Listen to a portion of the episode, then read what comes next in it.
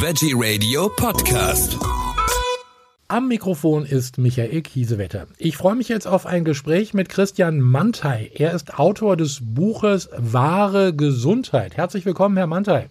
Hallo Herr Kiesewetter, schön, dass Sie sich die Zeit nehmen, dass ich da sein darf. Sehr gerne. Mich würde jetzt zunächst mal interessieren, wie es überhaupt zu dem Buch kam. Da steckt ja bestimmt eine Geschichte von Ihnen dahinter. Genau, also es hat mit meinen eigenen Rückenschmerzen angefangen in meiner Jugend, so mit 13, 14 Jahren äh, hatte ich erst leichte Rückenschmerzen und die sind dann immer schwerer geworden, halbjährlich und obwohl ich sehr viel Sport gemacht habe. Man denkt ja immer, okay, jemand, der viel Sport macht, der, äh, der kann eigentlich nur gesund sein. Und auch in meiner Familie und die Ärzte äh, wussten nicht so richtig, woran es liegt. Also ich habe dann ziemlich einen Ärztemarathon hinter mir, war dann sogar in einer Schmerzklinik, wo mir verschiedenste Mittelchen verabreicht wurden, am Ende sogar Cortison. Bin ich aufgegangen wie ein Hefekloß, aber geholfen hat's nicht, zumindest nicht langfristig. Und irgendwann hatte ich das Glück, einem guten Physiotherapeuten zu begegnen, der mir so ein bisschen den gedanklichen Weg in die richtige Richtung geebnet hat. Und äh, da hat dann auch mein Interesse begonnen und ich habe sehr viel ähm, über Gesundheit gelesen, viele Gesundheitsratgeber und auch Studien. Ähm, bin dann auch in eine Firma eingestiegen, wo ich als Medizinredakteur arbeite, mich quasi auch beruflich äh, mit dem Thema sehr auseinandersetze, äh, viele Studien gewälzt. Und das war letztlich auch ähm, ja, die Lösung meines, meines Leidensweges, dass ich mir Gesundheitskompetenz aufgebaut habe, weiß, wie man ähm, Studien lesen und bewerten kann und auch verstehe, was im Gesundheitssystem schief läuft und was gut läuft, welche Fragen man dem Arzt vielleicht äh, stellen sollte, welche krankmachenden Glaubenssätze es gibt, die man überwinden sollte. Also beim Thema Schmerzen jetzt zum Beispiel. Ähm, man denkt ja immer, wenn man einen Beckenschiefstand hat oder Skoliose oder irgendeine Deformation im Fuß, ähm, dass das zwangsläufig zu Schmerzen führen muss und das ist halt nicht so. Das äh, steckt noch in vielen Köpfen drin, auch viele Therapeuten glauben das, aber Schmerzen entstehen ähm, nicht nur aufgrund physischer ähm, Faktoren, sondern man spricht heutzutage eigentlich eher vom biopsychosozialen Schmerzverständnis. Und das erklärt auch, warum ich damals Rückenschmerzen hatte. Ähm, ich hatte zwar eine geringe Skoliose, aber es gibt sehr viele Sportler, auch Hochleistungssportler, die haben sehr viel schlimmere Skoliosen als ich. Und ähm, ich habe aber damals schon sehr viel gesessen im Unterricht und auch zu Hause und auch nicht drauf geachtet, mal Kompensationsbewegungen zu machen, also auch mal vielleicht ins Hohlkreuz zu gehen. Lassen Sie mich bei den Schmerzmitteln nochmal einsteigen. Sie haben es gerade gesagt, Sie hatten auch eine Schmerztherapie. Sie schreiben aber in Ihrem Buch unter anderem, dass äh, Schmerz ja auch ein Ausdruck des Körpers ist, der einen auf irgendetwas hinweisen möchte.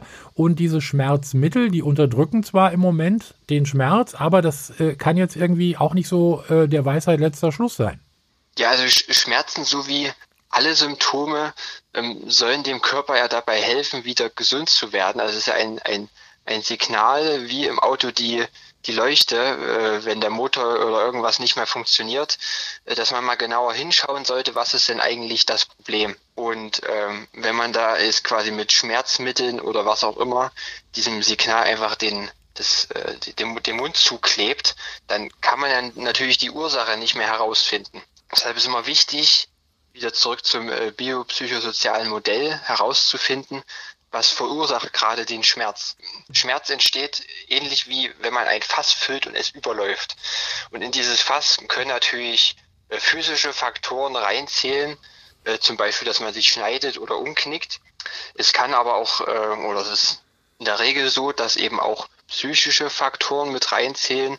Zum Beispiel, wenn der, wenn der Chef äh, großen Druck macht oder man ähm, generell sehr dazu neigt, negativen Stress gedanklich hoch zu äh, pushen, aber auch soziale Faktoren, was man ja gerade in der äh, Corona-Situation mit den Lockdowns äh, sehr gemerkt hat.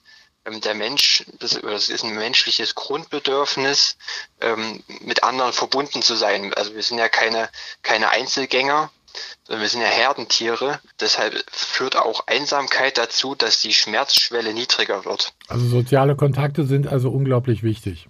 Genau, genau. Hm. Wie ist es denn eigentlich, äh, nochmal kurz auf den Schmerz zurück, bei älteren Menschen? Also ich äh, kenne das selber aus dem Umfeld, ähm, da ist halt eben so ein, so, auch so ein Teufelskreis entstanden. Viele Schmerzen, ich kann mich nicht bewegen. Wenn ich mich bewege, tut's noch mehr weh. Also äh, versuche ich ganz still zu sitzen. Äh, was, was kann man denn da machen? Also das, das, hat das dann auch immer etwas mit der Psyche zu tun? Also würde da es auch helfen, wenn ich mir sage, mir selber sage, so jetzt, äh, weiß ich nicht, Schmerz geh weg oder so, sage ich jetzt einfach mal so? Ja, ich muss da immer an meine Großeltern denken, die sind auch in einem Gesundheitszustand, da kann man vermutlich nicht mehr ähm, komplett schmerzfrei werden. Da kann es durchaus sinnvoll sein, dass man eben Tabletten oder äh, Spritzen oder so nimmt, zeitweise, um überhaupt wieder ähm, die Bewegung erträglich zu machen. Prinzipiell gibt es natürlich auch Zustände, wenn man es erkältet ist, dann sollte man vielleicht tatsächlich eher Ruhe, die Ruhe pflegen oder wenn man einen Knochenbruch hat, aber es ist ja auch meistens so wie, wie früher, dass der ganze Arm eingegipst wird, dass man sich gar nicht mehr bewegt. Ähm, das wird heutzutage ja zum Glück auch nicht mehr gemacht, weil man weiß, die meisten Stoffwechselprozesse funktionieren natürlich nur, äh, wenn wir uns noch bewegen. Ja. Zum Beispiel der Lymphfluss äh, und auch ganz viele andere Vorgänge im Körper funktionieren nur durch die Muskelpumpe. Und wenn man jetzt die Muskeln quasi komplett lahmlegt, legt man auch den lokalen Stoffwechsel lahm mhm. und dadurch äh, verschlechtert sich letztlich auch die Selbstheilung. Und ähm, ja, wie kann man sich dann motivieren? Das ist natürlich immer eine schwierige Sache. Dann kommt der innere Schweinehund und evolutionär sind wir natürlich darauf geprägt, möglichst immer Energie zu sparen. Dabei hilft äh, möglicherweise der Gedanke, wenn man jetzt nicht die Energie aufbringt, braucht man später noch sehr viel mehr Energie, um letztlich gegen äh, noch mehr Krankheit oder Schmerzen äh, anzugehen. Weil es, je schlechter der Gesundheitszustand wird, desto mehr ähm, steigt auch sozusagen die, die Hürde dann anzufangen. Mhm. Diese Symptome werden ja auch nicht weniger. Genau. Und dann gibt's noch, äh, wenn wir beim Thema Gewohnheiten sind, natürlich einige mh, hm, Methoden, wie man sozusagen seinen inneren Schweinehund überwinden kann. Die wohl wichtigste würde ich sagen, dass man nicht versucht, sein Leben komplett zu ändern, sondern die Dinge schrittweise angeht. Ja. Also wenn ich zum Beispiel vorhabe, ähm, eine, eine Morgenroutine, eine aktive zu machen, dann wäre es gut, wenn ich mir nicht vornehme, eine halbe Stunde direkt, sondern ich nehme mir erstmal vor, äh, die Yogamatte hinzulegen. Und meistens, wenn man diesen Schritt getan hat, dann macht man auch noch ein, zwei Minuten was. Also das käme mir entgegen. Also jeden Morgen nur die Matte hinlegen. Genau. Mehr nicht. Und das, das reicht erstmal. Wenn man das, wenn man das 20 Tage lang macht und das vielleicht noch kombiniert mit so einer Art ähm, Gewohnheitstracking, also kann man auch einfach ähm, ein Blatt Papier, eine Tabelle machen und immer mit einem X, wenn man sozusagen die Gewohnheit ähm, gemacht hat. Mhm. Und ähm, dann will man die Gewohnheit auch irgendwann nicht mehr missen. Und dann macht man vielleicht nicht mehr zwei Minuten, setzt man sich nach 20 Tagen vielleicht fünf Minuten als Ziel. Mhm. Und so geht das schrittweise höher und irgendwann kommt auch wieder ähm, die Freude an der Bewegung auf. Und dann möchte man automatisch mehr. Dann ist es auch gar keine Hürde mehr aufzustehen, sondern man freut sich auf die Bewegung am Morgen. Wie sieht denn eigentlich der Wegweiser für ein gesünderes Leben aus? Ja, letztlich ähm, hilft es natürlich sehr, wenn man sich Wissen aneignet, wie der Körper überhaupt ähm, funktioniert, zu, zu verstehen, wie Symptome äh, funktionieren, warum es überhaupt Symptome gibt. Das haben wir ja eben schon kurz besprochen, auch wie man Studien bewerten und lesen kann. Äh, von den Medien werden ja oft irgendwelche Studien hochgebauscht, dass wieder irgendein Wundergen oder so gefunden wurde, was für irgendwas verantwortlich ist. Aber die meisten Krankheiten ähm, sind nicht auf ein einzelnes Gen oder auch nicht nur auf ein eine einzelne Ursache zurückzuführen. Also es ist nicht immer nur der Bewegungsmangel. Und auch ganz wichtig ist, äh, welche Fragen man dem Arzt stellen kann. Das Einfachste, wie heißt meine Erkrankung? Das wissen viele Menschen gar nicht. Und wie groß ist der Anteil an falschen Befunden bei dieser Krankheit? Also ist die Diagnose wirklich sicher? Welche Folgen hat die Krankheit für mich in ein paar Jahren? Was passiert, wenn ich nichts mache? Welche Behandlungsmöglichkeiten gibt es? Was sind die Vor- und Nachteile? Da gibt es einige Fragen, die man stellen kann und auch sollte. Und ein guter Arzt wird diese auch beantworten. Wollte gerade sagen, also so kritische Fragen, da gibt es ja einige Ärzte, die mögen das ja gar nicht. Ja, das kann man auch gut verstehen, weil die fühlen sich dann so ein bisschen in, in ihrem Expertengebiet äh, angegriffen und die identifizieren sich natürlich mit ihrem Wissen. Und äh, jedes Mal, wenn man sozusagen Wissen von einer anderen Person in Frage stellt, dann hat man so einen gewissen Identitätsverlust bei dem anderen, löst quasi so Existenzängste aus. Und deshalb muss man da, wie auch bei jedem anderen Gespräch, immer sehr feinfühlig sein und versuchen, das empathisch zu formulieren. Wenn man Ihr Buch gelesen hat, äh, dann weiß man, dass äh, äh, es auch sehr häufig darum geht, also Krankheiten eben selber zu heilen, dass der menschliche Körper durchaus in der Lage ist oder auch so aufgebaut ist, sich selbst zu heilen. Der Arzt kann einen nicht heilen, der kann halt eben nur Symptome lindern. Heilung muss schon selber aus mir selber rauskommen. Kann ich denn eigentlich alle Krankheiten selber heilen? Ja, vermutlich nicht. Also auf jeden Fall monogenetische, also wo ein einzelnes Gen äh, schuld ist für eine Erkrankung wie bei Trisomie zum Beispiel.